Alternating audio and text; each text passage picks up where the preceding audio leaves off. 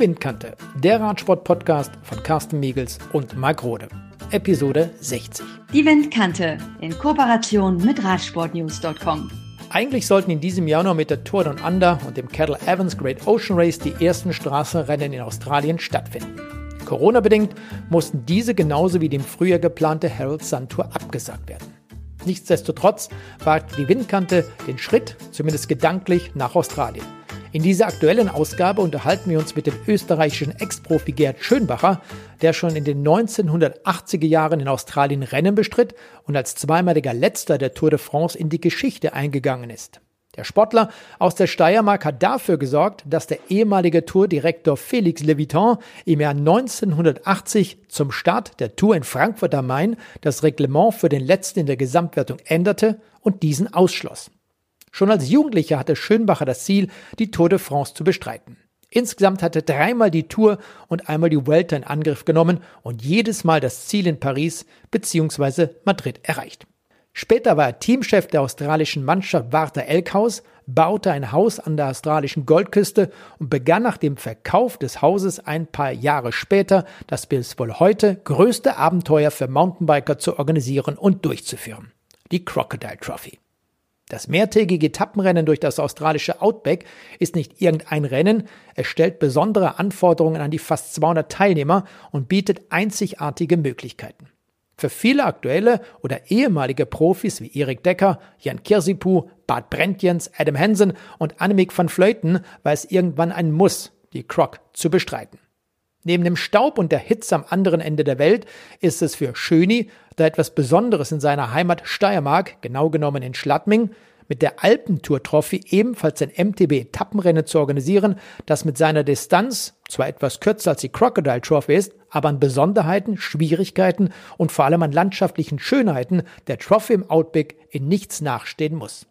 Wir reden mit Gerhard Schönbacher in dieser Episode aber nicht nur über seine Vergangenheit als Sportler, über seine MTB-Etappenrennen, sondern auch über das geplante Projekt, ein Grand Fondo in Israel, Jordanien und Palästina aufzubauen und erfahren, warum sein Vorhaben bisher scheiterte. Und am Ende bringt der Blick auf das wohl zurzeit aktuellste Fahrerthema, das Gravelbike, auch den Österreicher auf neue Gedanken.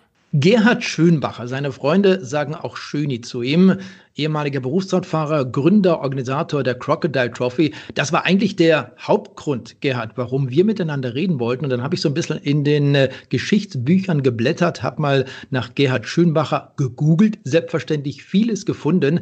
Und jetzt müssen wir einfach mal so während dieser Windkante-Episode über dich reden, über deine Vergangenheit, all das, was du erlebt hast. Dann ist wirklich äh, extrem umfangreich, sehr interessant, finde ich das und ich hoffe auch die Windkante-Zuhörer. Wie bist du eigentlich damals in der Steiermark in Graz zum Radsport gekommen?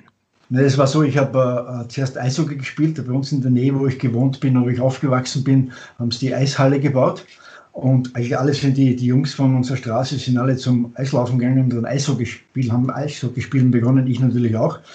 Äh, so nach zwei Jahren äh, haben wir mit den Trainer gesprochen, sage ich, du, was kann ich machen, dass ich äh, noch ein bisschen fitter wäre für fürs Eishockey? Sagt er, du, Radfahren wäre gut im Sommer habe natürlich kein Geld gehabt, meine Eltern auch nicht. Und dann äh, haben mein Bruder gesprochen, wie wir zu Geld kommen könnten. Und er hat gesagt, du, äh, ich suche was. Und dann haben wir einen Job gefunden in den großen Ferien. Ferien und haben in einer Farbenfabrik zwei Monate lang Staubfarben äh, abgefüllt in Säcken.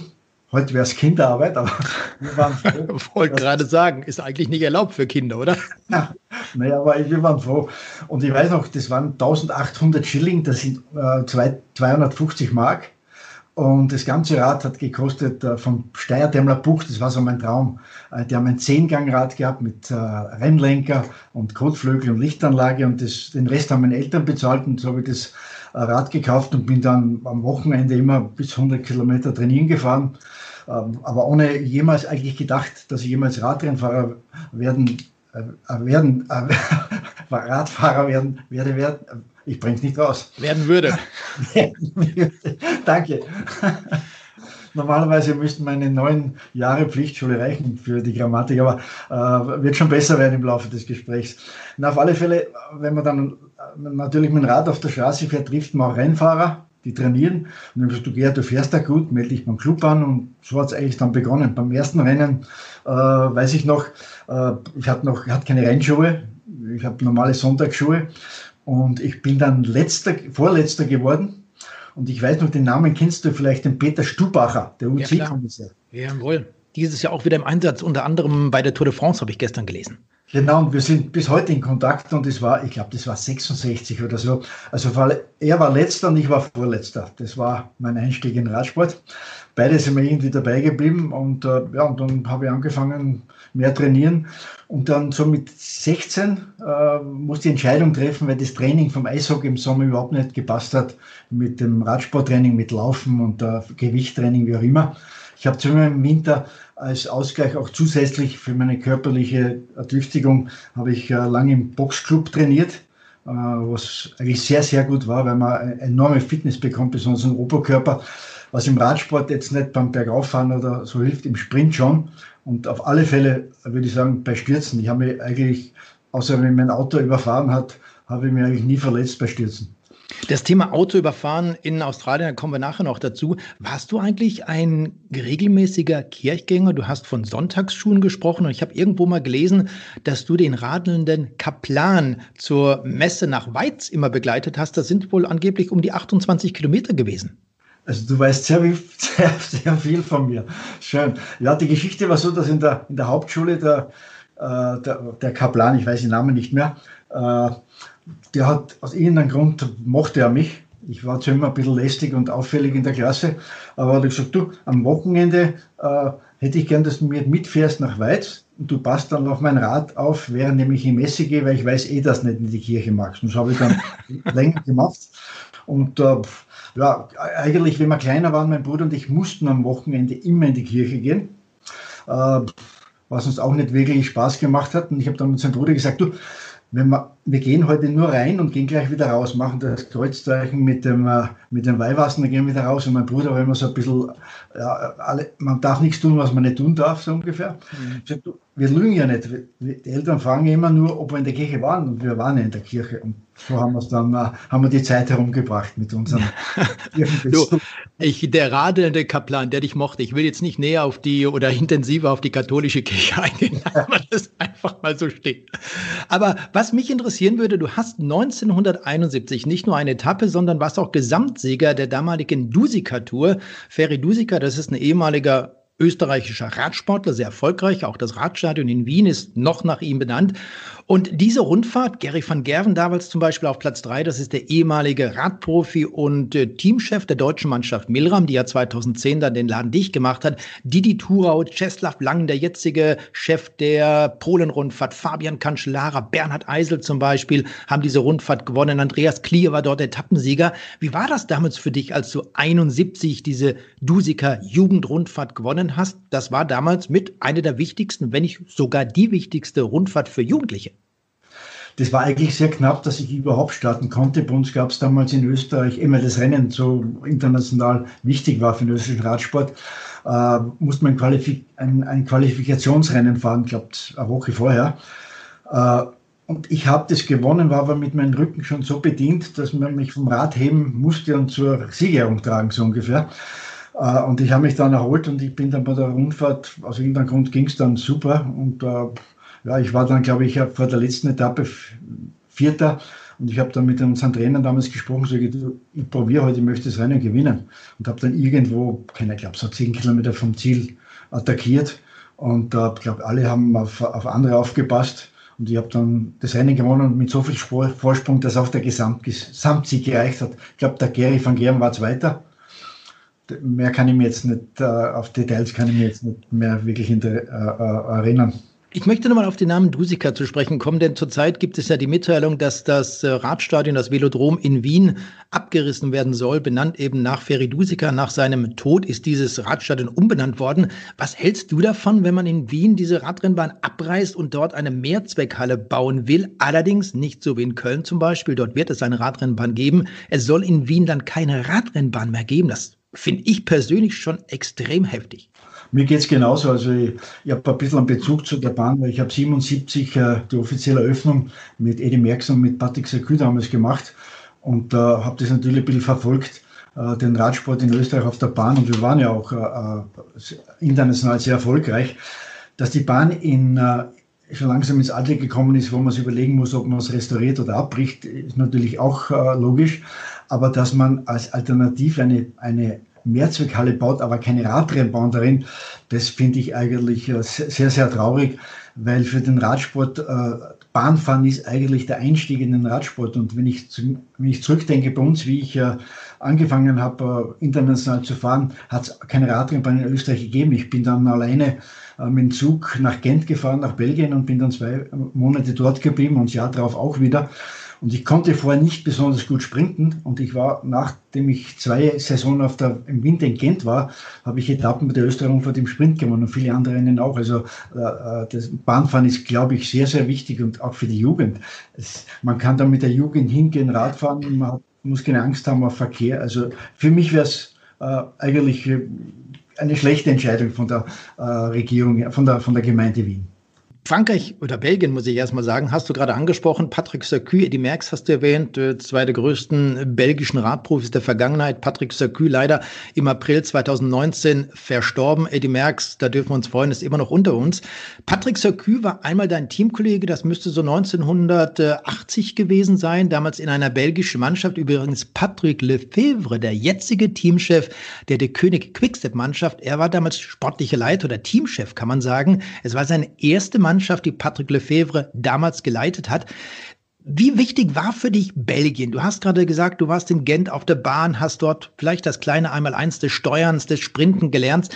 Welchen Anteil hat Belgien oder auch zum Teil Frankreich in deiner Laufbahn, in deinem Leben als Radprofi, als Radsportler? Einen sehr, sehr großen. Also ich, äh, wie ich dann mit 15, 16 angefangen habe, mich für Radsport zu interessieren, habe ich natürlich auch Bücher gelesen. Das erste war, waren die goldenen Speichen von Rudi Altig mit dem eigentlich bis zu seinem Tod eine, eine sehr, sehr lange Freundschaft äh, gelaufen ist. Äh, und auch Bücher über Belgien und natürlich Eddie Merckx, das haben wir verfolgt. Und mein Wunsch war damals, ich möchte einmal die Tour de France fahren. Das war eigentlich für mich äh, mein Ziel. Und dass das nur da, äh, ging, wenn ich, äh, wenn ich sie selber in die Hand nehme, wenn Österreich es hat mir jetzt Spaß gemacht, Etappen zu gewinnen äh, und international zu fahren, aber äh, Tour de France war einfach ganz was anderes und auch äh, mit den Profis sich zu messen. Und bin dann mit, ich glaube 17 war ich, äh, habe das erste Mal das Rad gepackt nach, nach, zuerst bin ich eigentlich nach Antwerpen gefahren. Und wie ich vor der, vom Eingangstür des Radsterns in Antwerpen stand, äh, stand groß drauf Holiday on Ice. Äh, und ich habe da gefragt, was hier los ist. Ich habe gesagt, die nächsten zwei Monate ist Holiday Nice, da gibt es kein, äh, kein Bahnfahren. Dann hat man mich mit dem Zug weitergeschickt nach Gent und uh, da war dann mein erstes Zuhause. Und ich habe dann die Mentalität in Belgien, hat mir gefallen. Ich bin dann im Sommer auch viel nach Belgien gefahren. Und zwei Jahre später bin ich dann in Belgien geblieben, so mit 20, 21. Das heißt, du warst in erster Linie in Flandern, nicht im wallonischen Teil Belgiens? Ich bin zuerst in Limburg, habe ich zuerst gewohnt, in der Nähe von Zoldern. Äh, dann nach Gent und ganz zum Schluss habe ich äh, in der Nähe von Kortrijk gewohnt. Äh, ich sage Luftlinie 25 Kilometer bis Roubaix. Und das war dann bis Ende meiner Karriere. Das war von 77 oder 78, wie das erste Mal Profi war. 77 war Profi das erste Mal. bin ich dann bis 87 habe ich in Belgien gewohnt. dann vier Jahre von 8, ja, ich glaube bis 92 in Paris und dann wieder in Belgien, aber nicht mehr zum Radfahren, sondern da war ich war im Radsport integriert mit als Manager. Äh, ich habe für, für Österreich-Rundfahrt Mannschaften äh, die Verträge gemacht oder für Kriterien in Österreich. Aber ich, Belgien war mein Zuhause und bin dann erst äh, im Jahr 2000 wieder zurück nach, nach Österreich. Aber kommen wir nochmal zurück auf diese Mannschaft, die von Patrick Lefebvre geleitet wurde, Mark IWC. War das dieser Uhrenhersteller, der die Mannschaft mitfinanziert hat? Genau, also ich weiß noch, wir haben damals bei der Teamvorstellung jeder eine Uhr bekommen. Äh, keine Hast du die noch? Hast du die noch? Nein, ich muss ehrlich gesagt, wo die ist, aber ich kann mich, ich kann mich noch erinnern, dass ich mal gesagt habe, eine Uhr, was machen wir mit der Uhr? Also ich habe ja eine, so ungefähr, ich, ich wusste den Wert einer IWC nicht, oder vielleicht war der Wert damals gar nicht so groß, aber ich habe es wahrscheinlich irgendjemand geschenkt, so wie ich alles äh, hergeschenkt habe. Ich habe kein Pokal mehr, kein, ich habe gar nichts mehr von früher. Also wahrscheinlich war da die Uhr dabei. Du bist ja sowieso ein Mensch, der nicht gerne in der Vergangenheit lebt. Du lebst im Jetzt und Heute und das, was in Zukunft kommt.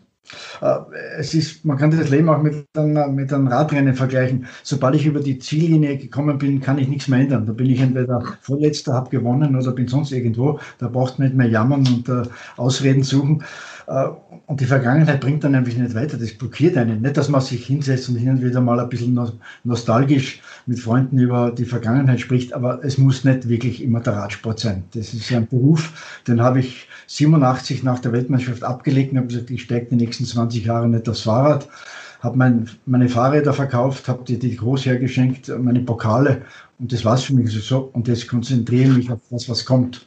Und, und das, was kommt, das ist übrigens nachher auch noch die Crocodile Trophy und auch die Alpentour Trophy. Darüber werden wir nachher noch später reden. Aber zunächst einmal diese Stammtischgespräche.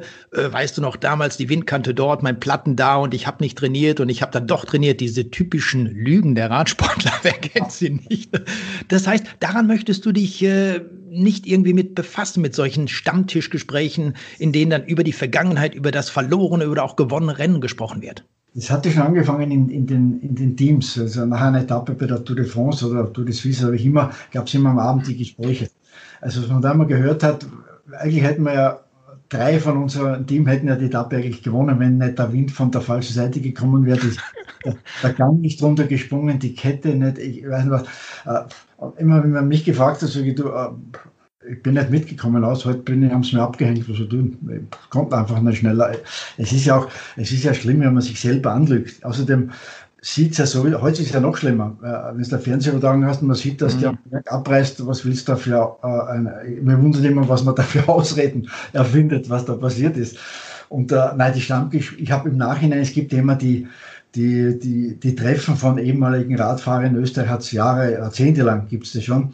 Ehemalig, ich glaube, da muss man, zumindest muss man eine Etappe bei der Österreich-Rundfahrt gewonnen haben, da wird man eingeladen. Ich, ich habe das immer eigentlich, äh, habe mich immer ausgeredet oder habe gar nicht geantwortet. Es ist, die Gespräche langweilen mich einfach. Äh, Trotzdem, Gerhard, wir müssen ein bisschen über die Vergangenheit reden. Patrick Lefebvre, den Teamchef der, der König Quickstep-Mannschaft, einer der erfolgreichsten Teammanager der Vergangenheit, der Gegenwart. Er war bei dir mit seiner ersten Mannschaft als Teamchef unterwegs. Welche Erinnerungen hast du an Patrick Lefebvre?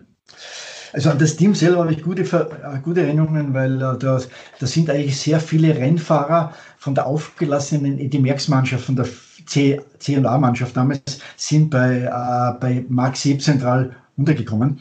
Äh, und ich habe immer noch sehr guten Kontakt mit dem Jeff de Schumacher, der also der Edeldomestik in den Bergen war beim Eddie Merckx. Äh, da waren ein ganzer Haufen gute Fahrer. Äh, der Patrick, ich sage, es ist sehr, sehr lange her. Ich hatte immer ein gutes Verhältnis mit ihm äh, zu der Zeit. Und ich glaube, er hat den Job ganz gut gemacht. Als Rennfahrer sieht man das nicht wirklich so, weil als sportlicher Leiter muss ja auch viel Administration machen.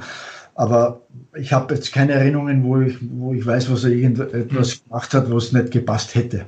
Er war ja damals auch noch sehr, sehr jung, Patrick Lefebvre. Aber wenn du über diese Mannschaft sprichst, die ehemalige, damals aufgelöste C&A-Mannschaft, Joseph Bruyère zum Beispiel, der ja. war damals 32, äh, Schwager von Eddie Merckx. Danny Clark gehörte zu dieser Mannschaft. Ja. Auch mein großes Cross-Vorbild war mit dabei, Ronan Libanton zum Beispiel, Lucien van Impe. Dann ja. hatten wir über Patrick Sercu gesprochen. Auch Gary Wiggins gehörte damals zum Team. Er war 28 Jahre alt und das ist der Papa vom ja, Tour de France-Sieger, Bradley Wiggins. Ja, ja, weiß ich, ja, ja. Das stimmt. Also die ganzen Namen haben mich nicht erinnert, jetzt wo du erwähnst, kommen sie alle wieder zurück. Ich weiß noch von dem Libodon, ja, mit dem habe ich, das war mein Zimmernachbar. Äh, und ich glaube, es war auch noch ein großer war dabei, aber ich weiß den Namen jetzt nicht Robert mehr. Robert Vermeer. Genau, der war auch dabei, ja auch ein ehemaliger Cross-Weltmeister, der dazu gehörte. Lass uns mal ein bisschen über die Tour de France sprechen. Du bist sie gefahren 1979 zum ersten Mal und warst zweimal, nämlich auch 1980 letzter in der Gesamtwertung. Aber das war immer, kann man sagen, ein Kampf, letzter zu werden. Warum? Äh, ich bin sie eigentlich dreimal gefahren. 81 bin ich auch noch äh, gefahren bei, bei äh, das war damals bei Buch Wolper, bei Rudi Altig. Ja, also 79 war mein erstes Jahr bei der bei der Tour de France. Das ging dann so, dass äh, ich ein Jahr vorher beim, beim Mini-Flat, einem guten belgischen Team gefahren bin. Ich habe da, glaube ich, ein paar gute Leistungen abgeliefert und dann habe ich einen Vertrag bekommen. Und das Team war aber natürlich sehr, sehr jung. Äh, Äh, ich kann mich noch erinnern, dass der Sponsor damals gesagt hat, okay, ich erwarte mich nicht so viel von euch. Also schaut, ein paar Platzierungen passen schon, aber äh, so am zweiten, am ersten Ruhetag, glaube ich, war das, äh, war schon ein bisschen Kritik zu hören, ja, nie wirklich äh, vorne dabei und äh, was machen wir da? Und da war damals ein, ein, ein belgischer Journalist, äh, Lucien Bergmanns, glaube ich, hat er geheißen. Und der kam eines Abends zu uns und sagte, du, ihr müsst schauen, dass einer von euch letzter wird, ähm, weil nach, nach zehn Tagen ist den Journalisten eh immer Fahrt, da brauchen sie neue Geschichten.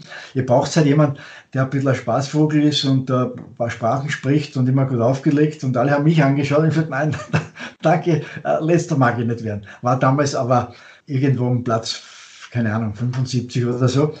Bin dann aber zwei Tage später ein Sturzvögel gewesen und habe so viel Zeit verloren, dass ich dann, glaube ich, vorletzter oder drittletzter war. Denke ich mir, eigentlich, jetzt ist es eigentlich auch schon egal. Und dann habe ich mir so ein bisschen Strategie zurechtgelegt und habe das angekündigt, so ein bisschen, äh, dass die Journalisten das gehört haben und dann es hat nicht lange gedauert, weil jeden Tag in der Früh Journalismus, was ich heute mache, wo ich mich verstecke. Und es, es war natürlich ein Spiel sehr riskantes. Ich bin dann oft, äh, obwohl ich nicht musste, abgerissen und mit der letzten, äh, Mann, am letzten Gruppe ins Ziel gefahren, musste zwischendurch, und da hat mich auch der ehemalige österreichische Journalist äh, von der Kronenzeitung, Charlie Pointner, genau, war so eine Institution in Österreich, der ist mit dem, mit dem, Auto mitgefahren, hat mir die Abstände immer gesagt. Sagt, du Gerhard, boah, jetzt wird's knapp. Äh, da musste ich hin und wieder so die, die, die, die Gruppe, wo ich war, abhängen, dass ich noch die Grenzzeit schaffe. Und das ist dann immer mehr und mehr geworden und das, dann kam Kritik vom, äh, vom Leviton, dass ich das Rennen äh, immer zu lustig sehe und, äh, und, und das Rennen unglaub, unglaubwürdig mache, weil ich habe dann so erzählt, dass ich äh, auf die Schwierigkeit des Rennens angesprochen, habe ich irgendeinem Journalisten erzählt, war, war eine französische Zeitung, nehme ich an. Das, boah, also ich finde die nicht wirklich so schwer. Also ich fahre jeden Tag quer durch Frankreich, wunderschönes Land, gutes Essen, Leute sind freundlich, ich fühle mich hier wohl, passt alles. Und dann war ein, ein Interview auch in einer französischen Zeitung, traue mir nicht sagen, wer das, ich glaube es war Paris Match, aber ich bin mir nicht mehr sicher, äh, hat man mich gefragt, was ich von der Organisation halte, von dem ganzen Event. ich gesagt, na, ich sage, ich würde es heute nicht mehr sagen. Damals war ich ein bisschen so ja, provokant, äh, war ein bisschen so meine, äh, keine Ahnung, meine Waffe oder wie auch immer. Äh, ich wollte mich nicht so gern unterordnen, äh, war vielleicht ein bisschen Individualist und der Freidenker und habe äh, erzählt, naja, ich sehe mich so, wir sind die Affen, der Leviton ist der Zirkusdirektor, die streifen das Geld ein und wir kriegen eigentlich sehr wenig. Und auf das hinauf war es ein bisschen eine Kriegserklärung hat er erklärt, dass er nächstes Jahr alles machen wird, dass äh, der Gerhard Schönbach nicht mehr ins Ziel kommt, ein Rennen, äh, äh, äh sagen wir so, lustig macht. Zu lustig wollte er einfach nicht. Und vielleicht war da noch das Tüpfel an mir auf der letzten Etappe, war das französische Fernsehen bei mir. Und ähm, was ich heute am letzten Tag mache, ich, letzter bin ich schon so, geht, mir fällt schon was ein, äh, schaltet die Kamera nicht aus, ich mache schon irgendwas. Ich bin die 100 Meter vom Ziel abgestiegen und habe einen holländischen Journalisten, den Namen habe ich auch leider vergessen, auch einen, einen Fernsehjournalisten, der, ich weiß, dass er gestorben ist, er ist schon ein bisschen älter gewesen. Auf jeden Fall habe ich ihm das, Hand, das, das Rad in die Hand gedrückt und die Journalistin zu mir gesagt, was macht, was ist jetzt? Ich habe gesagt, Leute, ich habe jetzt drei Wochen bin ich durch Frankreich gefahren und ich will die letzten 100 Meter genießen, die gehören mir und bin dann langsam zur Ziellinie, habe das Rad äh, äh wieder in die Hand genommen, habe mich hingekniet und habe gesagt, danke, dass ich das erleben durfte. Und das war halt alles ein bisschen provokant. Und auf das hinauf hat eben dann der, äh, der Tourdirektor das Reglement geändert, dass, glaube ich, nach der dritten Etappe bis drei Etappen vor Schluss immer der Letzte automatisch ausscheidet. Und das war natürlich, äh, da hat er sich keine Freunde geschaffen, weil ich habe mich sehr gut vorbereitet und habe immer geschaut, dass ich Vorletzter werde. Und da sind immer Leute ausgeschieden, die eigentlich noch in der Grenzzeit waren, aber in den Teams dann gefehlt haben. Und äh, meine, mein Ziel war eigentlich letzter zu werden, eine Etappe zu gewinnen, was mir nicht ganz gelungen ist. Ich bin dann in Bordeaux, war ich Siebter und auf der Schlussetappe war ich sogar mal in der Ausreißergruppe auf der Champs-Élysées, aber mehr als wie zum zehnten Platz hat nicht gereicht. Und das war's dann. Und ich habe gesagt, ich fahre noch einmal Tour de France, aber ich wäre letzter, weil nicht mehr, das reicht mir jetzt. Hab den Clown gespielt und die Show ist für mich vorbei. Du bist auch einmal bei der Spanien-Rundfahrt dabei gewesen. War es da anders? Äh, die wollte ich wirklich gut fahren, bin auch gut gefahren. Da habe ich wahrscheinlich mein bestes Ergebnis. Ich habe einmal bei der Indre Loire Etappe gewonnen. Äh, in Australien habe ich, glaube ich, auch ein, zwei Rennen gewonnen. Aber bei der Spanien-Rundfahrt war ich einer der besseren Sprinter und ich habe, war, glaube ich, ein paar Mal in den ersten zehn und einmal Zweiter in einer Etappe. leider war, das war so ein, ein Massensprint und einer war weg und ich habe den Sprint gewonnen und bin dann Zweiter geworden. War für mich ein, ein guter Erfolg. Aber Gerhard, kommen wir nochmal zurück auf die Tour de France. Wir freuen uns jetzt schon darauf, dass die Tour de France hoffentlich 2021 im Juli ohne Corona wieder stattfinden wird, wenn man diese Bilder sieht. Es ist natürlich von der Organisation mit diesen Videoclips, die es gerade bei der Präsentation der nachfolgenden Tour de France immer gibt, also im Oktober, wenn die Tour 2000 oder des Folgejahres vorgestellt wird, sehr, sehr theatralisch. Es gibt tolle Bilder mit all diesen Hubschraubereinstellungen und, und, und. Aber du das habe ich mal gelesen, verstehst dieses äh, Spektakel um die Tour de France nicht wirklich, ähm, dass dort Tausende von Leuten an den Strecken stehen, äh, so ein bisschen, ja, man kann sagen, fanatisch sind. Ah, ja, das habe ich bei uns waren noch nicht so viele Leute, aber zu Alp d'Huez und anderen Etappen natürlich sind viele Leute dabei äh, gewesen, aber der Fanatismus, ich tue mir nicht nur im Radsport schwer, ich tue mir auch schwer, ich bin oft eingeladen von einem Freund von mir, der ist Präsident des Eishockey-Clubs und er sagt, Gerd, wieso kannst du nicht aufspringen, wenn wir Tor schießen? Sag ich, du, äh, ich habe sie nicht geschossen, ich freue mich eh, äh, aber ich springe jetzt nicht herum. Äh, ich bin jetzt nicht so ein Typ ich finde auch im, Rad, im Radsport ist ein Beruf. Jeder tut seinen Job und er fährt so schnell er kann. Äh, ist jetzt nichts Besonderes. Er ist kein besserer Mensch wie jemand anderer. Und ich habe auch nie verstanden, wenn du beim Zeitfahren irgendwann in die Ziellinie fährst, dass Leute wollen dich angreifen, wollen deine Trinkflasche. Und du hast graust dem eigentlich nicht, dass der mein verschwitztes Kapperl aufsetzt und meine Trinkflasche nimmt. Also äh, mit dem habe ich jetzt hab ich einen, einen, einen, ich würde sagen, keinen schwierigen Zugang, aber nur weil ich einfach nicht so funktioniere, habe ich es hab nicht verstanden. Ich akzeptiere es. Und es ist natürlich, also ich, ich darf, man darf das nicht falsch interpretieren, das ist enorm wichtig für den Sport. Also ich, ich will das jetzt nicht äh, nur verurteilen, also nur weil ich es nicht, nicht verstehe. Das hat, glaube ich, keinen, äh, nicht, nicht wirklich, äh, hat kein, ist nicht, ist nicht so wichtig, was, was meine Meinung ist. Wir wollen gar nicht mehr so tief in der Vergangenheit buddeln. Eines Thema möchte ich allerdings noch ansprechen, das eben auch zu deiner Vergangenheit als Berufsradfahrer gehört. 81 und 1982 warst du Radprofi beim Team Puch.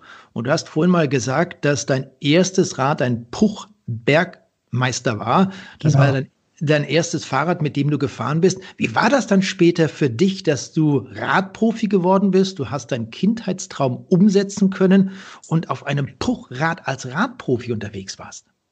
War natürlich schön. Äh, äh, aber ich muss sagen, es war die, die, der Weg bis dorthin war eigentlich schon sehr schwierig, weil ich immer wieder mit meiner ich glaube, es war von Geburt an, keine Ahnung, meine Beckenverschiebung und dadurch immer äh, Probleme gekriegt hat, weil ich am rechten Fuß nur, glaube ich, 70 oder 80 Prozent hat man später, wie die Physiotherapie ein bisschen äh, weiterentwickelt war, festgestellt und ich dadurch ähm, mehr Druck am linken, auf der linken Körperseite hatte und dann bei längeren Rennen und besonders bergauf war es immer ein bisschen schwierig. Äh, ich habe schon vor der ersten Tour de France ein bisschen Zweifel gehabt, ob ich das überhaupt schaffen werde, aber es war jetzt, es war einfach mein Traum, die Tour de France zu fahren und ich habe da durchgebissen. Äh, und wenn ich da, wie ich dann in Österreich äh, für ein österreichisches Fahrrad wieder gefahren bin, ist natürlich schon ein bisschen Nostalgie aufgekommen. Als Österreicher, österreichisches Rad, mein erstes Rad, äh, dass ich mir in einer Farbenfabrik gearbeitet habe, ja, natürlich war schön, hat mich gefreut. Puch, wenn ich das richtig weiß, ist Steiermark, oder? Ist in Graz, ja. Ist ja, das ist ja dann auch nochmal für dich persönlich ein ganz besonderer Bezug. Natürlich, ich war auch mit, dem, mit, dem, mit den verantwortlichen Leuten in, in der Radsportabteilung, äh, hat es eine gute Freundschaft gegeben und eine gute Zusammenarbeit. Also natürlich, mein Vater hat 45 Jahre in der Firma gearbeitet und ist dort in Pension gegangen. Also es gab natürlich, es, Steyr hat die Firma geheißen, war eigentlich in der ganzen Grund der größte Arbeitgeber. Also man, es gab fast keine Familie, wo nicht irgendjemand äh, äh bei der Firma Buch gearbeitet hat. Ob es jetzt bei den Autos war, bei den, bei den Radeln, bei den äh, Mopeds. Also man, hat, man ist bei der Firma Puch nicht vorbeigekommen, auch da nicht im privaten Leben. Da gibt es ja ganze Bücher über die Fahrräder von Puch, über die Mopeds von Puch. Aber lass uns mal über eins reden, das dich 1985 nach Südafrika gebracht hat. Äh, war es dort Zeit für ein politisches Engagement? Ich war vorher schon da und es hat mir sehr gut gefallen, das Land. Äh, und dann, wie das, wie das ausgesprochen wurde, äh, dass niemand mehr nach Südafrika fahren darf, äh, habe ich sehr viel diskutiert. Warum erklärt die Politik immer, dass der Sport mit, Politik, mit der Politik nichts zu tun hat und darf man da nicht hinfahren? Weil wir als Sportler haben ja mit der Politik nichts zu tun und mit den Regeln, eigentlich. Man könnte zwar jetzt sagen, okay, moralisch ja, wie auch immer. Äh, und wie schon erwähnt, das Provozieren hat mir ein bisschen äh, Freude gemacht, weil ich äh, gehofft habe, dass ich damit was erreichen kann.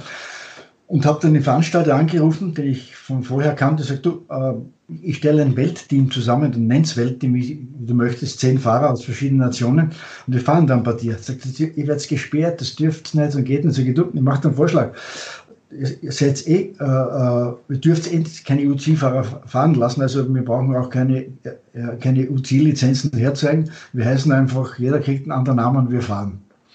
Äh, die Namen haben wir dann nicht geändert, aber ich habe damals den Radsportverband angerufen und gesagt, du, zum Rolf Slab, ich sage, du, ich habe das jetzt vor, was passiert. Sagt dann, ja, äh, wirst wahrscheinlich gesperrt. Sag ich, okay. Äh, aber ich möchte dann aber schon auch über die Medien eine Pressekonferenz geben und das diskutieren. Und dann muss man mir dann erklären, ich hätte mir gewünscht, dass dann auch ein Politiker, ein Vertreter der österreichischen Regierung dabei ist und mir erklärt, warum. Einerseits Politik mit Sport nichts zu tun hat, andererseits in dem Fall sehr wohl. Es hat dann die Presse nicht drüber geschrieben, kein Politiker wollte äh, darüber diskutieren. Ich habe dann sogar Fotos verschickt, international mit äh, äh, von einem Foto von der Startlinie, wo ich zwischen zwei farbige äh, Südafrikaner stehe, mit denen ich auch ein Zimmer geteilt habe. Äh, aber es war eigentlich keine Reaktion. Man hat das irgendwie, es war vielleicht nicht, vielleicht nimmt man selber zu wichtig, was man tut, keine Ahnung, aber es war anscheinend für niemand wichtig. Die beiden Deutschen, Hans Neumeier und Rudi Weber. Rudi Weber, genau. Die waren damals auch mit dabei in Südafrika. Heute ist das äh, völlig normal. Es gibt ein südafrikanisches World Tour Team der Menschen Data, das Team NTT, so wie es also im letzten Jahr unterwegs war, unter anderem auch mit einem Österreicher, mit Bernhard Eisel und so weiter und so fort. Und du bist aber dann nichtsdestotrotz äh, dieses kleinen Trips nach Südafrika später nach Australien gereist. Nein, ich bin schon 1982, das war äh, bei der, meiner letzten Tour de France, äh, kamen australische Veranstalter zu uns, zum Team, oder haben mehreren, mehreren Teams gesprochen, nehme ich an, und wollten Rennfahrer haben oder Teams haben, die im Oktober zu Sandur nach Australien kommen. Und es war eigentlich niemand bereit, nach einer vollen Saison von Februar bis Oktober dann noch äh, nach Australien zu fahren. Und alle hatten Familie, also ich war der Einzige. Und ich habe gesagt, na gern, ich komme natürlich. Und bin dann ab 82 bis äh, 85 bin ich immer im Oktober äh, war ich in Australien, bin die Sandu gefahren. Und das war dann auch mein Bezug zu Australien. Und dann eigentlich bin ich seit 82 heuer das erste Mal nicht in Australien gewesen wegen Corona. Äh, war eine kurze Unterbrechung, aber sonst habe ich mich auch äh, sehr wohl gefühlt in Australien. Aber du hast ja dann richtig in Australien ein Haus gebaut und bist dort quasi geblieben. Es war dann so nach meinen äh, 87, wie das sagen wir so ein Comeback gefeiert habe, ähm, äh, sagt man Summer Comeback dazu, nach meinem Unfall, nach einem Jahr Rehab, äh, und beschlossen, ich, ich gehe jetzt nach Australien, kaufe mir ein, Stück, ein Grundstück und, und baue mir ein Haus drauf. Das war so mein, mein erster Kindestraum war ein Buch Bergmeister und später gesagt, ich möchte unbedingt, wie ich schon ein bisschen gesehen habe, Dinge werden möglich, die ist realistisch, wenn ich an sowas denke. Äh, Traum, ein Haus am Meer. Und das habe ich mir dann, das war 100 Kilometer südlich von Brisbane, äh, New South Wales, südlich von der Goldküste. Äh, und äh, wie das Haus fertig war, habe ich gedacht, so, und da, ich habe noch genug Geld, ich habe mir Geld gespart, ich hatte noch genug Geld, um zumindest ein, zwei Jahre zu überleben, nichts zu tun. Ich habe geträumt, das tue ich eigentlich nichts. Äh, nach einem Monat war ich dann Mitglied im Golfclub. In, in, in, Australien ist das so wie in England. Es gibt irrsinnig viele Clubs. Ich war Mitglied von, ich weiß nicht von welchen Clubs. Äh, in der ganzen Ortschaft überall zum Barbecue eingeladen und äh, Radfahren wollte ich auch nicht mehr. Jetzt war mal langweilig was mache ich jetzt? Ich wollte dann schon die Firma UWEX anrufen, weil die mich auch immer gesponsert hat, ob ich vielleicht Radbrillen importieren kann nach Australien. Und dann kurze Zeit drauf hat mich der Polly Pop angerufen aus Österreich und gesagt, du Gerhard, wir, äh, das war 89, glaube ich, oder ja, 89 muss es gewesen sein, sagt, du, wir haben ein neues äh, Team in Österreich, Warta Elk, und wir brauchen einen, der Kontakte zu den Profiteams und auch zu den Veranstaltern hat. Willst du uns sportlich Leiter werden? Und ich habe gesagt, haben wir äh, über Details gesprochen. Sag, ja, okay, mache ich, aber ich habe vor, wenn ich jetzt zurückgehe, dass ich vier Jahre in Paris wohne, äh, unter Voraussetzung, dass es euch egal ist, dass ich in Paris wohne. Und das war auch äh, kein Problem damals mehr. Und, äh, und so habe ich den Vertrag unterschrieben, war dann vier Jahre lang sportlicher Leiter von dem Team. Habe auch meine Kontakte in Belgien und äh, auch Spanien rumfahrt und durch die Swiss kommt das Team dann überall fahren. Äh, war ein kleines Team, angenehm zum Arbeiten, aber natürlich große Siege hat es bei uns nicht gegeben. Uwe Nepp zum Beispiel aus Deutschland, der später noch bei Coast unter Vertrag war, war ja. damals, glaube ich, auch bei dir, ne? Ja. Dann Bernhard, Bernhard Rassinger, der gemeinsam mit äh, Helmut Wechselberger, Mario Traxel und Johann Lienert bei diesen Weltmeisterschaften 1987 dritter Mannschaftszeitfahren wurde. Damals gab es diesen Wettbewerb eben auch noch für die Österreicher. Ein Riesenerfolg, Dritter in diesem schweren Mannschaftszeitfahren zu werden.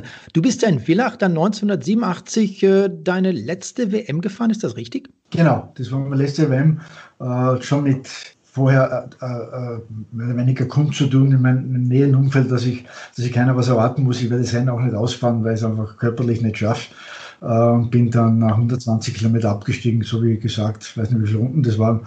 Und haben mir dann den Sprint angeschaut vom, vom äh, äh Sean Kelly und vom äh, Steve, Steve Roach. Roach. ja, war, war für mich ein Abgang. Hab dann, weiß noch, habe dann mein Rad ins Hotel zurückgeschoben und da äh, haben mich viele gefragt, wie es weitergeht. So geht, ne, das ist das letzte Mal, ich steige jetzt von meinem Fahrrad und fahre die nächsten 20 Jahre nicht mehr, weil es macht keinen Spaß, immer mit Rückenschmerzen Rad zu fahren. Also ich, ich tue was anderes. Es gibt ja viele Regularien im Sport, äh, im Radsport selbstverständlich auch. Und damals war das Ganze mit den Regularien, den Sponsoren noch viel extremer. Du hast mir aber mal erzählt, Gerhard, dass du damals mit Werbung auf dem äh, am Steißbein auf der Radhose unterwegs warst, was zum damaligen Zeitpunkt, wir reden über das Jahr 1987 von der Straßenwärme, eigentlich verboten war.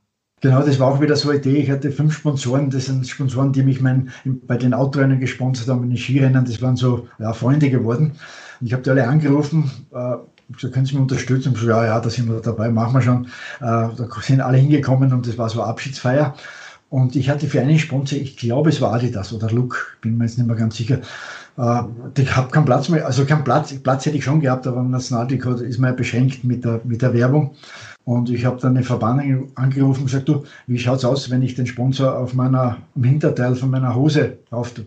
Na, dann wäre ich äh, gesperrt und kriege eine Strafe, sage ich, okay, kein Problem, weil ich höre sowieso auf und bin dann wahrscheinlich der erste Rennfahrer oder Rad, Radsportler der Welt gewesen mit einem äh, Werbeträger am, am Hintern. Lass uns nochmal zurückgehen in Richtung Australien. Du warst also dort in Australien, hast ein Häuschen gebaut, hast auch einen Baum gepflanzt, weil das gehört ja auch dazu, oder? Haus bauen, Baum pflanzen. ja, ist, äh, da standen ein paar Bäume, aber ich habe nicht gepflanzt. Okay. Ist dort die Idee geboren von der späteren Crocodile Trophy, die 1995 zum ersten Mal ausgetragen wurde? Äh, das, das Haus spielt einen, einen, Knackpunkt äh, bei der Crocodile Trophy. Äh, es ist so, ich habe dann durch, durchs Autorennfahren, durch verschiedene Dinge, die ich gemacht habe, war ich auch sehr gut befreundet mit äh, Motocrosser Heinz Kinnegartner, der bei KTM sehr groß geworden ist, auch zweimal Weltmeister war äh, habe ich zum, zu dem Sport auch Kontakt gehabt. Jetzt habe ich, ich war sogar eingeladen, einmal bei der Barista Car dabei zu sein, mir das anzuschauen, um vielleicht eine Idee zu kriegen. Habe ich dann etwas für den Grund, weiß ich nicht mehr. Und habe mir gedacht, na eigentlich, so, das war 93, 94 äh, habe ich so das Mountainbiken verfolgt. Bin zwar selbst nie auf einem Fahrrad gesessen, Uh, obwohl ich glaube, dass ich auch einer der ersten am Mountainbike war. Und zwar habe ich uh, im Sommer oft die zwei Monate in Amerika in der Nähe von, äh, von Palo Alto verbracht, beim Erik Heiden zu Hause. Also du hast es auch nicht so gemacht wie dein Landsmann Gerhard Zadrobelek zum Beispiel, der als erster Radprofi, heute gibt es einen Mathieu van der Poel, der kann das auch. Aber Gerhard Zadrobelek hat 1982, 92 das äh, Mountainbike-Weltcup-Rennen in Kirchzarten, Freiburg gewonnen und ist eben auch Sieger der Klassiker San Sebastian. Das hast du nicht geschafft, so wie er. Das habe ich nicht geschafft. Na, na, das war, ich bin, und das war vielleicht, hätte ich vorher Rennen fahren sollen, dann hätte ich wahrscheinlich die, die erste Krokodil nicht so hart gemacht. Also vielleicht zurück, zurückgehen noch zum, zum Anfang. Ja. Äh, dann habe ich mal so ein Konzept gemacht, habe okay, ich möchte ein Mountainbike-Etappenrennen, eben weil das Mountainbiken äh, im Aufschwung war, so lang wie die Tour de France, so gegen die 20 Etappen. Äh, äh, erstens einmal die Länge der Tour de France ungefähr, dann Abenteuer, also ein bisschen Paris-Dakar-Rennen so gemischt. Bin dann zuerst, äh, meine erste Idee war eigentlich nicht Australien, es war Vietnam. Ich hatte eine gute Freundin in Vietnam, äh, also eine, eine Freundin, mit der ich in Paris längere Zeit äh, zusammen gewohnt habe, da habe ich dann angerufen und gesagt, du kannst uns, kannst du mir helfen bei der Regierung? Ich habe die Idee, ein Radrennen und ich glaube, dass man das gut in Amerika vermarkten könnte, von Hanoi nach Saigon. Äh, bin dann nach Saigon geflogen und die Besprechungen waren dann so, dass ich gemerkt habe, okay, das ist noch zu viel äh, Kommunismus im Spiel und das hat mich auch aufmerksam gemacht, dass man in den Bergen oben an der Grenze zu Kambodscha kein Rennen machen kann, weil wenn einer von der Straße runtergeht, gibt es immer noch Minen, das Trinkwasser ist nicht sauber, sage ich okay. Und bin dann weitergefahren nach Australien, habe meine Kontakte wieder aufgebaut und äh, hab, äh, bin dann nach Darwin, einen Kameramann mitgenommen vom ORF, äh, noch einen Freund und dann sind wir von Darwin mit Militärkarten, mit alten und ein paar äh, Hinweise von, äh, vom Bürgermeister in Darwin, wo wir hinfahren sollen, sind wir Richtung Herz gefahren, gefilmt und äh, mit, dem, mit den Farmers äh, die, die Lage besprochen und dann war die Strecke fertig. Und es waren die ersten zehn Tage, waren immer, mussten immer 200 Kilometer sein, weil wir mussten immer dorthin fahren, wo Wasser ist. Das heißt, äh, immer zu einer Wasserstelle und die war immer nur bei Farms. Also das Rennen war irrsinnig, irrsinnig schwer. Ich kann mich erinnern, die zwei, äh, die B-Brüder, die auch beide, glaube ich, Weltmeister waren in Cyclocross und auch gute Straßenfahrer, die haben gesagt, sie haben noch nie so viel geweint, also bei diesen Rennen. Aber dann muss ich noch einmal einen Schritt zurück machen. Dann habe ich das Rennen begonnen zu planen, Budget planen, und dann habe ich gesagt, boah, mit den Sponsoren geht sich das nicht aus. Das ist mir eingefallen, dass ich ja noch ein Haus in, in, an, der, an der Ostküste Australiens habe. Habe meinen Freunden erklärt, das verkaufe ich jetzt und, und sponsere die Krokodiltrophy damit, weil ich will das einfach. Haben mich verrückt erklärt. Gesagt, ich fahre jetzt einmal hin, wir es an, ich stelle mich vor das Haus, lasse es in mich gehen und wenn ich was spüre im, im Magen, eine Wehmut, dann verkaufe ich es nicht. Nach fünf Minuten habe ich gesagt, okay, ich verkaufe es bin zum äh, Immobilienhändler und der hat es mir verkauft und mit dem Geld habe ich dann die erste und die zweite Crocodile Trophy selbst gesponsert. Bereust du das heute, dass du das Haus damals verkauft hast? Nein, überhaupt nicht. Ich, ich bin jetzt, ich bin nicht mehr materialistisch einge, eingestellt. Ich will eigentlich auch gar nichts besitzen. Ich will ein schönes Leben, das ich habe, wo ich dankbar bin und privilegiert, wenn ich weiter so leben darf wie jetzt die nächsten, naja, rechnen wir mal 30 Jahre dann, äh, dann bin ich zufrieden. Nein, ich, ich habe mir gedacht, okay, und wenn ich wieder mal das Verlangen habe, ein Haus zu haben, dann, okay, dann spare ich drauf, aber ich, bis jetzt hatte ich noch nicht, ich habe eine schöne Wohnung, eine wunderschöne Wohnung, also das reicht für mich. Wenn ich mir jetzt vorstelle, in Deutschland oder das ist bei euch in Österreich, in der Steiermark oder in welchem Bundesland auch immer nicht anders, hinkomme und sage, wir wollen hier so eine, so ein Etappenrennen für Mountainbiker machen, da gibt es da einen Protest und dort einen Widerstand und mit der Gemeinde und mit der Polizeibehörde, mit dem Landratsamt muss man sprechen. Wie war das denn in Australien, als du dort die Strecke ausgesucht hast? Bist du dort immer auf offene Ohren gestoßen? Es war so, 1995 war es die erste äh, Trophy und 94 bin ich äh, die Strecke abgefahren, des Öfteren sogar mit Flugzeug und äh, war sehr aufwendig weil wir auch in der Regenzeit Strecken suchen mussten. Äh, überhaupt kein Problem. Also ich bin von einem Farm zum, ich bin da oft zwei Wochen, drei Wochen allein unterwegs gewesen und bin von einem Farm zum anderen, habe mit dem besprochen. Und es war wirklich interessant, wenn du sagst, du, ich habe da auf, der, auf dieser Karte gesehen, da gibt es einen Weg durch den Fluss zur nächsten Farm. Und dann war oft die Antwort, ah, boah, das ist 200 Kilometer fast von mir. Ich besitze die Farm zwar jetzt in der zweiten Generation, aber da war ich noch nie. Also die Farmen sind so riesig, dass manche 75.000 Rinder gehabt haben. Also droben. Oder sonst haben sie mir die Strecke angesagt, du fährst jetzt einmal eine Stunde in die Richtung, dann siehst du einen umgefallenen Wassertank, dann müsstest du dich ein bisschen links halten und ja, bin mir irrsinnig oft verfahren. Also es war Abenteuer pur, also aber wunderschön. Aber es hat sich viel geändert in den letzten 26 Jahren. Die letzten zehn Jahre also mittlerweile müssen wir fast mehr Permits anfragen und ansuchen als wir in Österreich. Äh, hat sich sehr geändert. Also äh, kann man nicht vergleichen mit, der Zeit vor 25 Jahren. Da war so, also da konnte ich damals, war ich mit dem Polizeipräsidenten von der Region Kern sehr gut befreundet.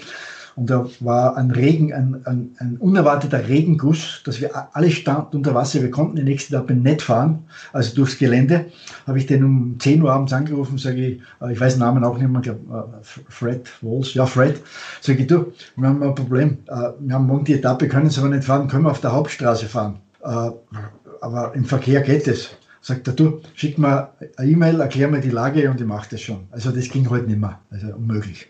Aber nichtsdestotrotz, diese Crocodile Trophy in Australien hat sich etabliert. Äh, viele ehemalige Berufsradfahrer, Adam Hansen zum Beispiel fällt mir ein, der letztes Jahr noch äh, Berufsradfahrer war, sich jetzt auch dem, dem Triathlon widmen möchte, hat diese Crocodile Trophy zweimal gewonnen, 2004 und 2005. Annemiek van Vleuten zum Beispiel, eine exzellente Straßenfahrerin, die letztes Jahr noch für die australische Mannschaft Mitchelton Scott unterwegs war, Weltmeisterin und, und, und, ist ebenfalls dort dabei gewesen. Bad Brentjens auch schon am Start. Erster Mountainbike-Olympiasieger Erik Decker zum Beispiel fällt mir da auch rein. Jan Kirsipors Island Tour de France Etappensieger, auch damals das gelbe Trikot getragen, war 2010 siebter in der Gesamtwertung. Was fasziniert diese Berufsradfahrer, die aktiven, die aktuellen, an dieser Crocodile Trophy? Es waren sehr, sehr viele mehr, die eigentlich an, angefragt haben, um mitzufahren. Die haben, viele haben gesagt, Ende meiner Karriere möchte ich die Crocodile Trophy fahren. Das irgendwie gehört das dazu. So ungefähr äh, als Abschied das braucht man. Äh, es ist, glaube ich, das Legendäre, der Name Crocodile Trophy, äh, das Abenteuer am Lagerfeuer sitzen am Abend. Es unterscheidet uns ein bisschen äh, durch die ganzen Umstände mit anderen Veranstaltungen, die nur auf Kommerz aus sind. Natürlich, wir müssen auch Gewinne machen, aber wir versuchen das doch doch familiär zu halten. Und das, glaube ich, ist doch etwas. Don Bonen zum Beispiel wollte fahren, aber dann nach einem Jahr hat er doch keine Lust mehr gehabt zum, zum Fahren. Aber die anderen Namen, die du genannt hast, die, dasselbe. Die haben gesagt, ich möchte es mal fahren als Abschluss meiner Karriere. Das passt mir gut hinein. Was ist das Besondere an dieser Crocodile Trophy? Ist es wirklich das am Lagerfeuer sitzen? Ich glaube schon, es ist für, es ist für die, für die Hobbyfahrer es ist angenehm, wenn man jetzt bei einer großen Veranstaltung mit 1000 Rennfahrern am Start ist.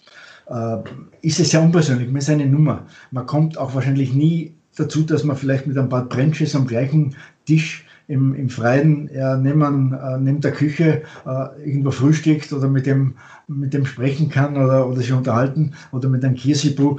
Äh, das, das geht bei uns, wenn man eben äh, eine kleine Anzahl von Fahrern Teilnehmern sind. Und das wollen wir auch nicht viel größer machen. Unser Ziel ist jetzt zwar, dass wir auf 200 gehen, aber dabei wird es dann bleiben.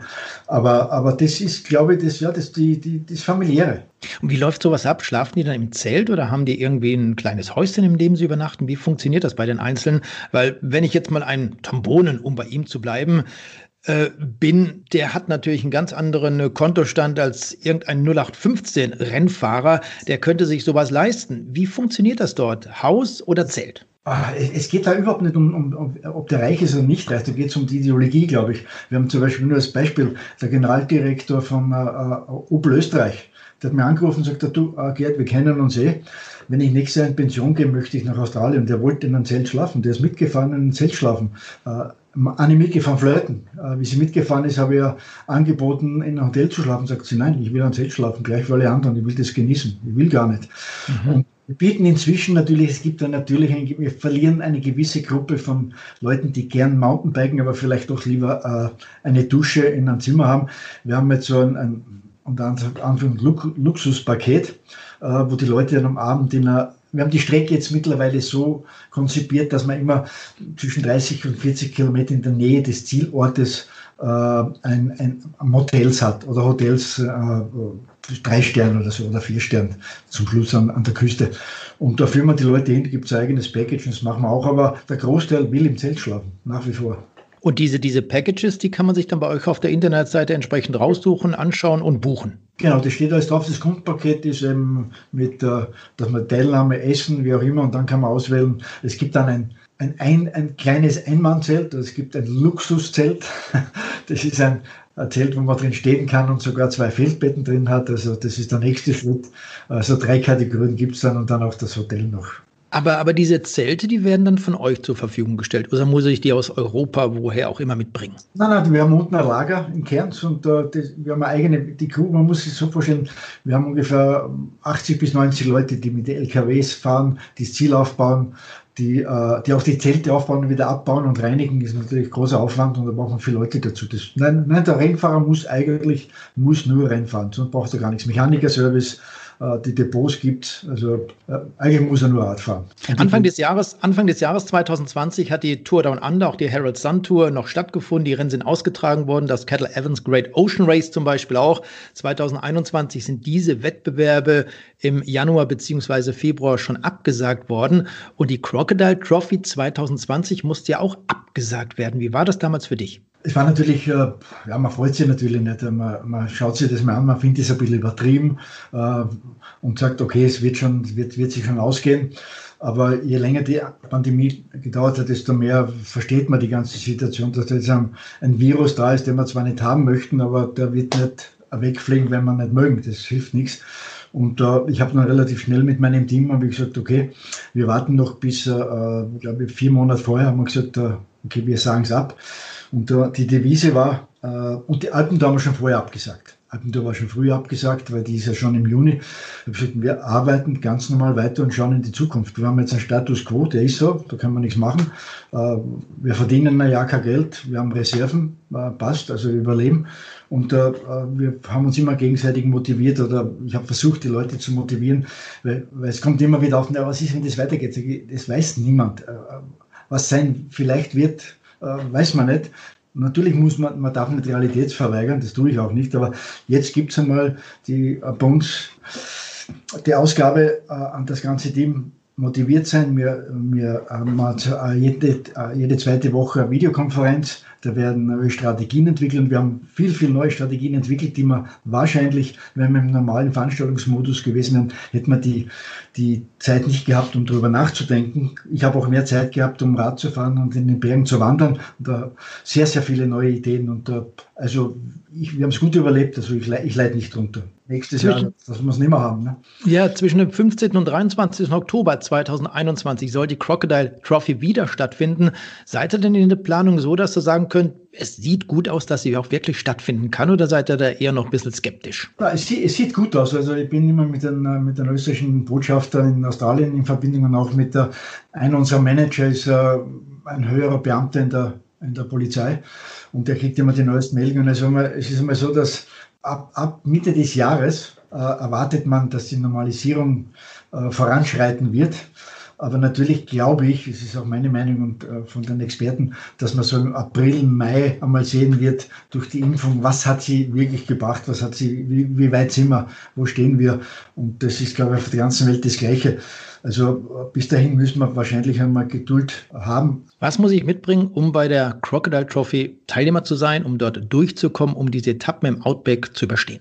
Also ich muss mich mal vorbereiten, ich muss einmal, ich sage mal, 6.000, 7.000 Kilometer trainiert haben als, als Grundbasis. Um mitzufahren hängt natürlich ab, will ich jetzt vorn mitfahren, will ich äh, in meiner Kategorie gewinnen oder will ich es genießen. Die drei Kategorien von Rennfahrer haben wir immer. Und, äh, und den Rest, man braucht ein, ein gutes Rad, also man braucht das gerade um 10.000 Euro, aber ein, ein gutes äh, Fully oder, oder es ist verschieden. Also die, die Top-Fahrer fahren eher mit, dem, mit einem mit Hardtail die Fahrer, die es ein bisschen gemütlicher an, äh, angehen möchten, doch mit einem, mit, einem, mit, einem, mit einem Fully. Aber das hängt vom Fahrstil ab. Das weiß, glaube ich, jeder selber besser, wenn er solche, solche Rennen fährt. Und es wird auch niemand kommen, glaube ich, der noch kein Radrennen vorgefahren ist oder kein Marathon. Also ich glaube, die Leute wissen meistens schon selber. Wir helfen ihnen natürlich. Dann braucht er noch äh, äh, eine Grundausrüstung, äh, Reservematerial, also wichtiges Reservematerial, äh, die unser Mechaniker natürlich ist nicht in der Lage für alle verschiedenen Modelle die, die Teile mitzubringen, aber wir haben vor Ort in Kerns gibt es zehn Radgeschäfte, wo wir immer äh, Nachschub holen, wenn, äh, wenn ein Rennfahrer, ob er jetzt einen Rahmenbruch hat oder wie auch immer, wir können die Renn, Rennfahrer helfen.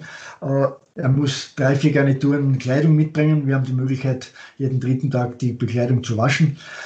Äh, was wir immer wieder sagen, die Leute haben zu viel Gepäck dabei. Sie nehmen zu viel äh, äh, normale Bekleidung mit zivile Bekleidung und man, man, man machen die Leute immer aufmerksam, ihr könnt am Abend nirgends hingehen, weil es gibt nichts, was hingehen könnt. Also, und nehmt bitte immer das Gewand mit oder die Bekleidung, die ihr gerade mal überlegt, ob du es wegschmeißt, weil nach der Krokodiltoffe kannst du es nicht mehr brauchen mit dem roten Sand, die kannst du nur dem äh, entsorgen irgendwo. Also, also da machen die Leute noch Fehler, dass sie zu viel mitnehmen und, uh, und den Frauen, sie brauchen keinen Schminkkoffer, das ist ganz wichtig. Also das würde mir jetzt genauso gehen, nicht was den Schminkkoffer betrifft, aber dass ich zu viele Klamotten dabei habe. Das ist bei mir regelmäßig der Fall, ganz egal, wo ich hinfahre. Da bin ich vielleicht ein bisschen ähnlich wie die Frauen. Aber dass man, dass man eine körperliche Fitness haben muss, äh, das sieht man auch darin, ja, vielleicht auch kurz vor der Anreise nach Australien durchchecken lassen muss, denn er hatte 2010 einen Todesfall. Ein damals 59-jähriger niederländischer Teilnehmer ist aufgrund einer Herzschwäche verstorben. Äh, das war so, wir haben natürlich im Nachhinein gewusst, was passiert ist. Er hat schon äh, einen Herzinfarkt gehabt und immer Probleme mit dem Herz, aber seine Leidenschaft war Radrennen, Rad zu fahren und hat auch Medikamente mitgehabt. Das hat unsere Ärztin als erste entdeckt, dass er Medikamente im, mitgehabt hat täglich um äh, eben für sein Herz. Also äh, es, war, es war natürlich tragisch. Es war, also das ist etwas, was man nicht vergisst, wenn man in der Früh um, um 6 Uhr geweckt wird von der eigenen Ersten sagt, du, wir haben einen Toten, wo man glaubt, äh, man ist im falschen Film. Und da spricht es natürlich sehr schnell rum und dann, äh, ja, dann muss man die Polizei anrufen, das Ganze in die Wege leiten, die ganze Kette von, äh, von Organisationen, die man da machen muss. Gibt es nach Gesetzvorgaben, man durfte das Zelt nicht mehr betreten, bevor die Polizei kam. Und äh, es war, ja, der ganze Tag war natürlich. Wir haben den, wir sind dann die, wir haben die Etappe in dem Sinne nicht abgesagt, aber als Ehrenteam sind wir die Etappe neutralisiert gefahren. Also das war damals die darauffolgende Etappe. Gerhard, lass uns mal zurückkommen in deine Heimat äh, zur Alpentour Trophy. Die gibt es ja auch schon seit vielen, vielen Jahren. Wird, glaube ich, dieses Jahr zum 22. Mal ausgetragen. Wie kamst du auf die Idee, dann in Österreich auch ein Mountainbike-Etappenrennen auszutragen? Das sind, glaube ich, um die 200 Kilometer, die dort gefahren werden, hoch und runter in der Dachstein-Tauern-Region. Genau, es war so, nach, nach drei Jahren Crocodile Trophy war das Rennen doch in Österreich sehr oft in den Medien und der befreundete Landesrat, äh, er war damals Sportlandesrat von Graz, äh, hat mich angerufen und gesagt, du Gerhard, äh, wir sind gerade dabei, Mountainbike-Strecken auszubauen für den Tourismus, wir brauchen eine Werbung. kannst du sowas organisieren? Sag ich, du, ich bin sehr beschäftigt mit Crocodile Trophy, aber wenn du das Geld bringst, mache ich's. Und das ist, wurde dann vom, vom Land gefördert wir haben eine gewisse Summe bekommen und sind dann immer in Graz gestartet. Die ersten paar Mal äh, sind wir von Graz nach äh, Niederösterreich, nach Lackenhof, das ist auch ein Skigebiet. Äh, und dann später zum, beim sechsten, siebten Mal sind wir dann nach Schladming. Aber die Zeit, bis wir nach Schladming gekommen sind, war, war nicht, nicht einfach. Es war damals überhaupt noch keiner interessiert am Mountainbiken. Und es gab da, ich würde mal sagen, äh, richtige Diskussionen mit, mit Jägern, mit Grundbesitzern. Mit, es war irrsinnig schwierig weil es auch von der Organisation, man muss, man muss sich vorstellen, es gibt, wenn man eine Strecke von 70 Kilometer fährt, hat man irrsinnig viel äh, Grundbesitzer, oft bis zu 100 Grundbesitzer, die man alle persönlich treffen muss oder schreiben. Jetzt ist so, dass man dann bei den Gemeinden den Katasterplan anschaut und fragt, okay, ich fahre hier, wem gehört der Grund? Dann gibt es diese, diese Vulgarnamen, die man eigentlich nirgends findet. Und dann gibt es noch dazu, ähm, äh, der Bauernhof wurde vor einer Generation verkauft, der heißt jetzt auch wieder anders. Jetzt haben wir da oft äh, vielleicht zehn vergessen, weil wir gar nicht wussten, dass die gibt. Und dann haben wir dann von den Rechtsanwälten Briefe bekommen wegen Besitzstörung. Und äh, das war, war, war, war sehr, sehr schwer, du warst ein Grundbesitzer, der wollte ganz einfach nicht, äh, obwohl nur 200 Meter über seinen Grund gefahren wurde. Aber das hat sich mittlerweile sehr geändert, muss ich sagen, in der Zwischenzeit, weil äh, man auch merkt, dass für viele Regionen der Sommersport extrem wichtig ist. Also da, früher war es so, auch in Schladming, dass man gesagt hat, wir brauchen keinen Sommersport. Wir haben vier Monate Skifahren, äh, mit denen leben wir die acht Monate. Das geht ja aus, braucht man nicht Radfahren. Nein. Äh, aber mittlerweile so, dass man weiß, man braucht den äh, Sommersport, nachdem der Winter doch immer ein bisschen kürzer wird. Und Skifahren wird ja auch nicht billiger. Also mittlerweile ist Umdenken gekommen und dann, äh, ich sag nach sieben oder acht Jahren sind wir dann, es war auch irrsinnig aufwendig, jeden Tag Ziel aufbauen, abbauen für die Rennfahrer, jeden Tag äh, wieder einpacken, auspacken, für die Teams war es schwierig, für die Mechaniker. Also der Bürgermeister von Schladming hat nach der ersten Mal, das erste Mal, wir haben das Ziel organisiert in Schladming gesagt, du Gerd, bleibst bei uns, äh, dann haben wir uns das angeschaut, haben wir gesagt, ja, wir brauchen vier Strecken. Jetzt haben wir das äh, topografisch, ist Schladming perfekt für so ein Rennen. Wir starten jeden Tag im Planei Skistadion, wo auch der Weltcup äh, Nachslalom das Ziel hat und fahren von dort aus täglich immer eine andere Skiregion. Also Richtung Dachstein, dann äh, was man, den kennt man natürlich, Hauser Kaibling Skigebiet, Planei Skigebiet und die Reitalm. Und das passt perfekt. Die, die Leute kommen mittlerweile mit den Familien, weil sehr viel Familienangebot ist. Äh, die Grundbesitzer, ich habe mittlerweile alle besucht. Ich gehe im Sommer beim Wandern, das habe ich mir vorgenommen, ich möchte alle persönlich besuchen, habe alle besucht, mit denen Schnapsel getrunken und eine Jause. Und mittlerweile, das Klima ist so wunderbar. Wir machen auch immer so, dass wir die, dass wir die Grundbesitzer täglich bei unseren allabendlichen Abendessen und Sieger und Kongress, wo 700 Leute Platz haben, bis 800, die Grundbesitzer einladen und sie äh, mit großem Applaus für den Rennfahrer bedanken, dass wir das Radrennen, Radrennen durchführen dürfen mit ihrer Hilfe. Ihr hattet im Jahr 2019, genau auch 2020 ist die Alpentour Trophy ausgefallen aufgrund der Corona-Pandemie. 2019 über 400 Mountainbiker aus 30 Nationen, fünf Kontinenten, die dort die Teilnahme genutzt haben. Und dort ist es ja ein bisschen unterschiedlich, gerade zur Crocodile Trophy in Australien. Ich muss nicht ständig äh, woanders übernachten. Ihr bleibt quasi stationär in einem Hotel. Das ist, das ist ideal, weil wir haben im Umkreis vom, vom Startraum, sagen wir mal, bis zu 100 Meter gibt es fünf oder sechs Apartmenthäuser oder Hotels oder man, man, man, fährt vielleicht 300 Meter. Also alles ist in der Stadt. Also der fährt über die Ziellinie, äh, fährt sofort ins Hotel, die Badewanne ist eingelassen von seiner Frau, der Masseur wartet im Nebenzimmer. Also die Masseure bauen ihren, ihren Tisch auf äh, im, im, im Hotel oder im Apartment und der Mechaniker, das, äh, das Mechaniker zählt im Zielraum. Also es ist ein sehr erholsames, äh, wenn man die Begleiterscheinungen von Radrennen betrachtet, sehr erholsame Veranstaltung. Gerd, ich habe gelesen, dass es bei keinem anderen Mountainbike-Rennen so viele Single-Trails gibt, so viel alpines Gelände und dann natürlich diese Blick auf das äh, Dachstein-Bergpanorama wie bei deiner Alpentour-Trophy. Kannst du das so stehen lassen oder sagst du jetzt einfach nur, ja, das ist so, weil es deine, dein Etappenrennen ist? Ich muss kann ich nicht sagen, weil ich kenne die anderen Rennen nicht. Äh, ich habe schon gehört, man hört immer von Rennfahrern, das ist die schönste Mountainbike-Strecke der Welt, wie auch immer, aber es ist immer subjektiv, ihm gefällt es, vielleicht gibt es welche, die es nicht gefällt. Ich, ob wir die meisten Single-Dress haben, äh, traue ich mir nicht sagen. Es gibt so viele Mountainbike-Etappenrennen mittlerweile auf der Welt, das wäre es wär nicht wirklich fair, wenn ich das jetzt sagen würde.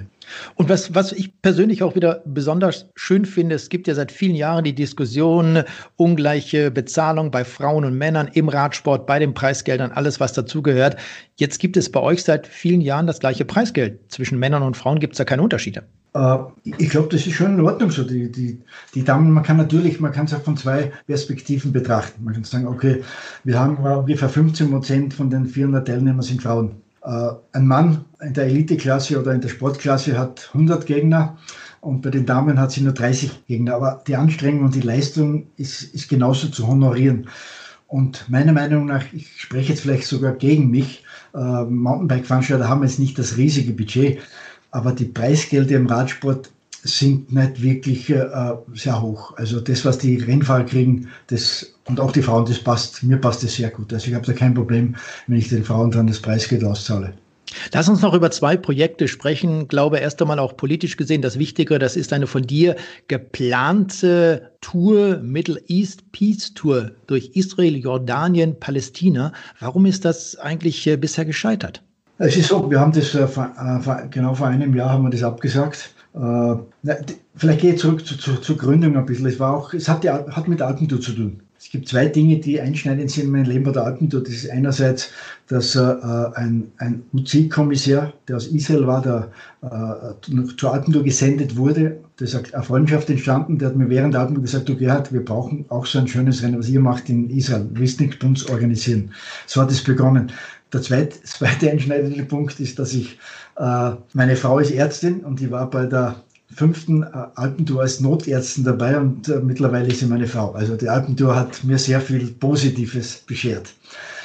Äh, und ich bin dann äh, ähm, zu dem Ido Eindor nach Israel gefahren und mir gesagt, du, der, äh, du Ido, bei mir so, ich muss Leute kennenlernen, ich muss Land kennenlernen. Wenn ich, wenn ich ein gutes Gefühl habe, mache ich es. Bin dann zehn Tage mit ihm quer durch Israel gefahren, hat es mir gefallen. Und dann haben wir gesagt, okay, äh, wir machen ein Friedensrennen, äh, nicht nur ein, äh, ein, ein normales Etappenrennen und so ist es entstanden. Ich habe dann Geldgeber gesucht. Das war, sage in Anführungszeichen, hatte ich einen guten Partner, einen Amerikaner, der das Ganze gesponsert hat. Und dann haben wir angefangen und wir haben, es war schon so weit vorgedrungen, dass die, die, die, die, die Middle East Peace Tour schon der Presse vorgestellt wurde. Wir haben, das war 2018 im, im März, die offizielle Präsentation, so wie eine Pre-Olympic, haben wir eine Pre-Middle East Tour gemacht mit, äh, glaube ich, 28 Journalisten.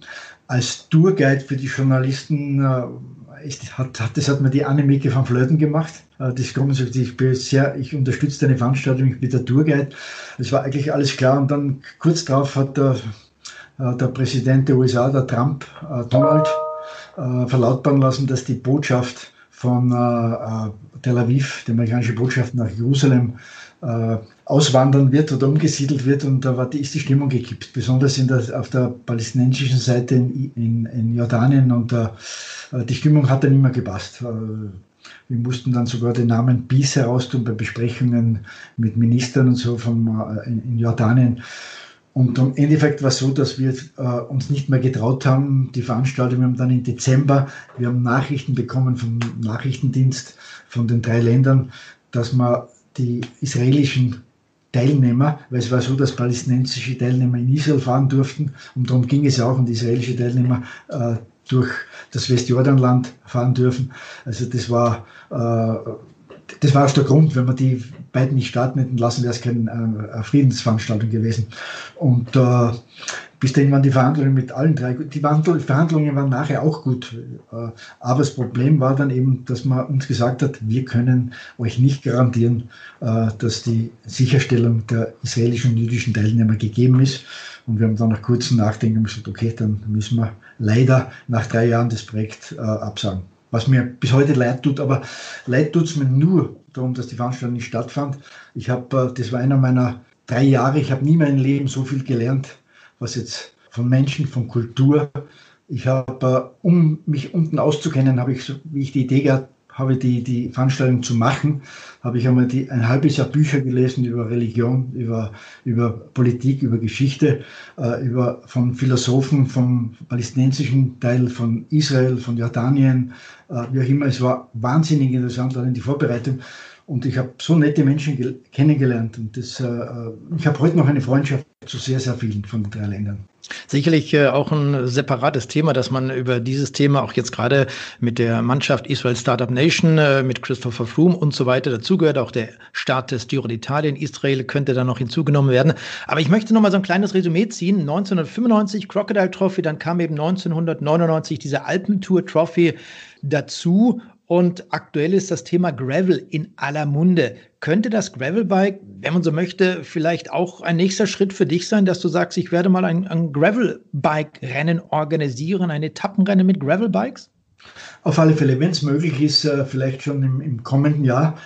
Äh, ich habe das verfolgt auf, äh, auf, auf, vielen Plattformen, dass in Amerika dieser Sport äh, einen großen Aufschwung genommen hat. Und ich glaube, dass es bei uns auch ist, weil es eine Zielgruppe betrifft. Wenn ich jetzt ein bisschen überspitzt, übertrieben das Ganze erklären kann, es gibt viele, die kaufen sich vielleicht in der Midlife-Crisis, Midlife wie auch immer, oder zu welchen anderen Anlässen, kaufen sich ein teures Mountainbike und glauben, weil es Mountainbike draufsteht, er kommt alle Berge rauf oder sieht im Fernsehen, wie die darauf fahren und, und sieht dann, wie die über Wurzeln hinunterfahren. Der fährt, wenn der das erste Mal die Ausfahrt macht, merkt er, dass er keinen Berg raufkommt und beim Runterfahren liegt er wahrscheinlich relativ bald am Hintern und lernen wir das auch nicht so schnell. Also fährt er dann mit dem teuren Mountainbike äh, auf Radwegen herum. Ein überspitzt. Jetzt gibt es aber dann die, die, die Möglichkeit, dass man äh, mit meinem Gravelbike, das ist wirklich das Zwischending zwischen Straßenfahren und, und, und Mountainbiken, man kann auf Naturstraßen, auf Forststraßen wunderschöne Gegenden besuchen, wo man mit einem Rennrad nicht hinkommt, weil die Reifen wahrscheinlich nicht stark genug sind. Aber man kann auch auf Asphaltstraßen fahren. Also es ist das ideale äh, Zwischenstück, äh, Zwischenmodell, sagen wir so, Zwischenmodell zwischen Mountainbike und, äh, und, und Straßenfahren. Also ich, ich, ich glaube, dass es einen großen Aufschwung nehmen wird. Äh, weil im Mountainbiken und den Straßenrädern gibt es jetzt nicht wirklich so viel mehr. Vielleicht gibt es etwas, aber ich wüsste momentan nichts. Also jetzt haben wir die, die, die Straßenrennräder gibt es fast alle schon mit, mit, uh, mit Scheibenbremsen, was glaube ich sehr, sehr gut ist. Auch im Mountainbiken. Viel kann man da, jetzt gibt es da 29er Zoll bei den Mountainbiken. Ich glaube, irgendwann ist einmal der Plafond erreicht, was man dann noch machen kann, wenn ich nicht falsch liege.